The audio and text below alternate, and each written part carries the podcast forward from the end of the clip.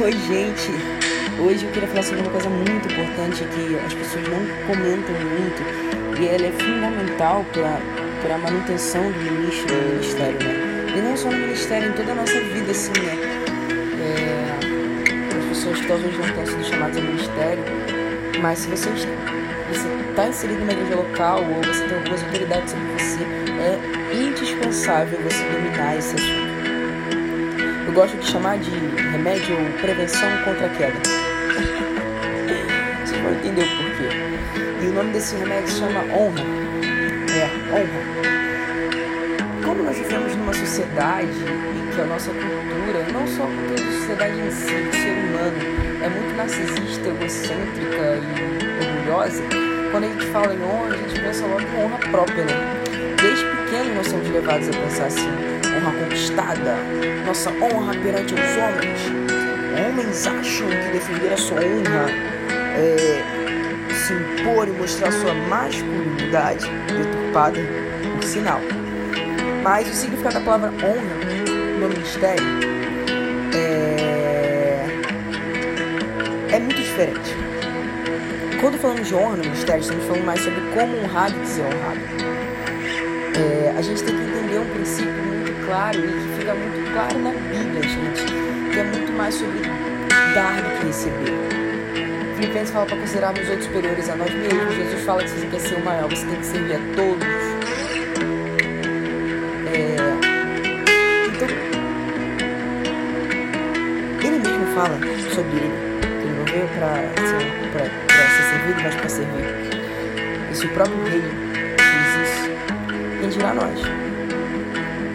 Mas voltando para o ponto principal, é, a honra é um princípio fundamental para mim, pois a falta de honra e submissão foi o que ocasionou a queda de Satanás. Só isso, só. Nada demais, só isso, só. Ele é dessa parte. Caiu para terra para trazer na vida dos outros. E a falta de honra, então, no caso, com as nossas autoridades, é o princípio, se não, um estado geral de rebeldia. Para falar de honra, primeiro precisamos entender o princípio da submissão. É impossível honrar e ser submisso, assim como é impossível ser submisso e não honrar. Uma coisa está totalmente ligada à outra, porque não fala sobre atos, mas sobre a condição do coração. Como assim, Luan? Simples, te explicar. A honra é a condição do coração humilde, que por si é submisso. Agora, antes, precisamos estabelecer um princípio que é muito fácil de confundir. É... Lembra que eu falei que é, não é sobre que, que a gente faz é sobre o conteúdo do coração, as pessoas elas têm um, um hábito, isso foi ensinado para elas que submissão é obediência e não, não tem nada a ver. Está incluso, mas obediência não implica em submissão, logo não implica em honra. É possível sim desobedecer e ainda assim ser submisso, mas tem que seguir um critério, somente um. Só podemos obedecer em submissão se e somente se a ordem da nossa autoridade estiver contra a palavra. Entenda, não estou falando de ser uma ordem ruim, uma ordem não muito eficaz, não muito eficiente. Estou falando contra a palavra. Fora disso, nós não temos o direito de desobedecer. Quer um exemplo? Atos 4, do 14 ao 32 e Atos 5, do 27 ao 29.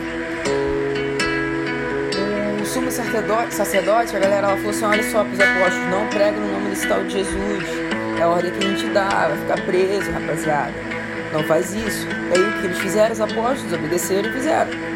Eles continuaram honrando. Se você olhar o diálogo, eles continuam honrando a, autoridade sobre o sacerdote.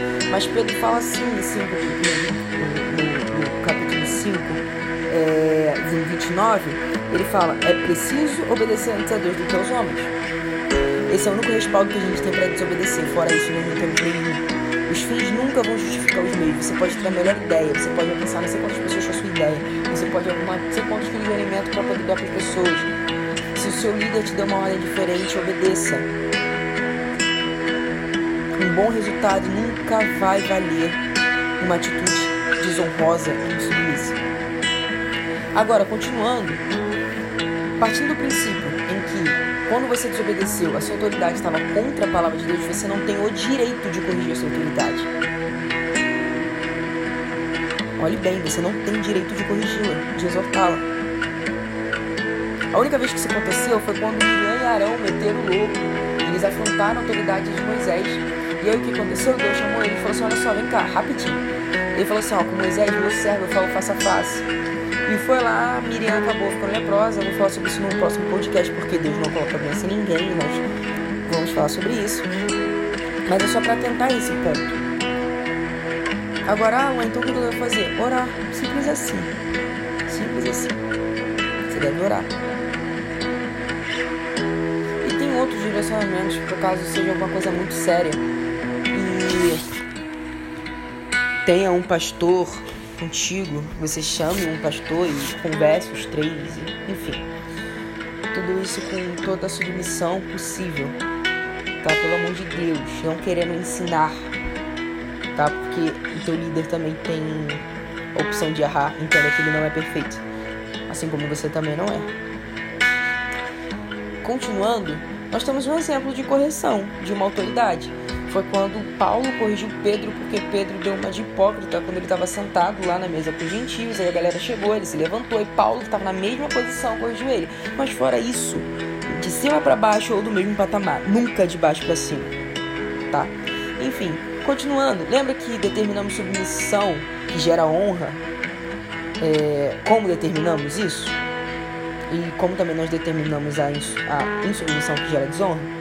Lembra que eu falei que está ligada à atitude do coração e essa atitude ou essa qualidade se chama humildade? Sim, é simplesmente isso, é a base de tudo. humildade gera submissão que gera honra. No seu oposto, orgulho gera submissão que gera desonra.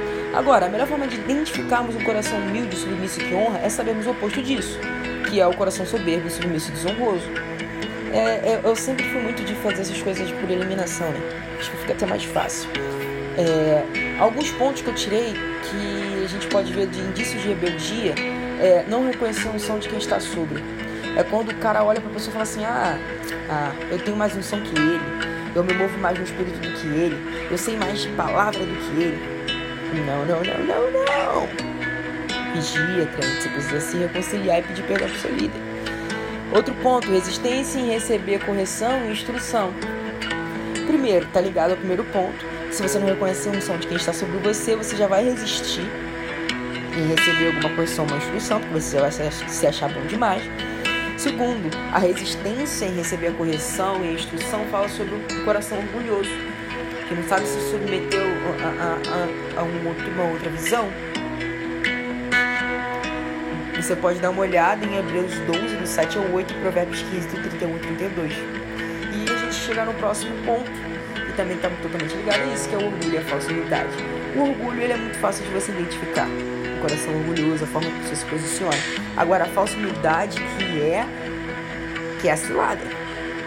O falso humilde, por a gente achar, muitas pessoas acharem que o e submissão está ligada à obediência, o falso humilde, ele vai ser aquele cara que vai fazer tudo que o líder está falando, contestar o líder, que ele vai parecer submisso, mas no seu coração ele está assim: ah, esse cara tem muito para me ensinar, eu farei melhor. Lembra que é sobre a questão da condição do coração e lembra que quem está vendo o seu coração é o Senhor? Tendo tudo isso em vista, conseguimos identificar um ministro submisso. Só você ver o oposto de tudo que eu falei ontem. Ontem. Desculpa, anteriormente. É, e por sua vez, ele vai honrar suas autoridades. A partir da humildade de seu coração e a sua prontidão em se submeter, em reconhecer a sua autoridade e na disponibilidade para ser corrigido e instruído. E com isso a gente pode esperar alguns frutos dele, que é a honra, a fidelidade e a confiança. Queridos, eu acho, eu oro para que isso fique latente no seu coração. Compartilhe para as pessoas e que a gente venha estabelecer uma cultura de honra forte em nosso meio, nas nossas igrejas locais, em nossas casas, em nossos trabalhos, nas faculdades, nos colégios. Eu não sei quantos anos você tem, você está ouvindo isso. Porque há promessa para honra. A palavra é clara quando ela fala honra a quem honra. Então, que isso venha estar no nosso coração. E até a próxima. Um abraço. Valeu, valeu.